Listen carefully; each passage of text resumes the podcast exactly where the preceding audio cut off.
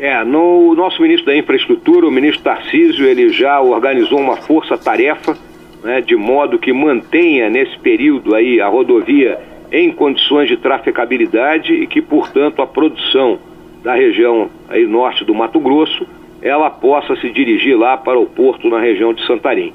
A BR-163 é uma das rodovias que está nos nossos projetos, né, seja de concessão, seja também né, de investimentos que terão que ser atraídos e, portanto, né,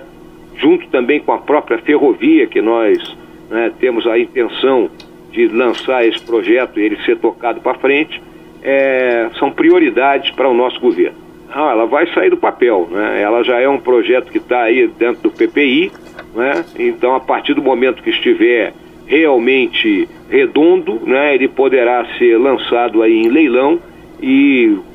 aquela visão que nós temos de que os investidores, tanto nacionais como internacionais, né, estão prontos para vir ao nosso país né, e entrarem nesse negócio, e desde que a gente coloque um ambiente de negócio estável, né, de que o contrato seja muito bem feito e bem cumprido, eu acho que nós teremos felicidade em cumprir essa, esse grande objetivo.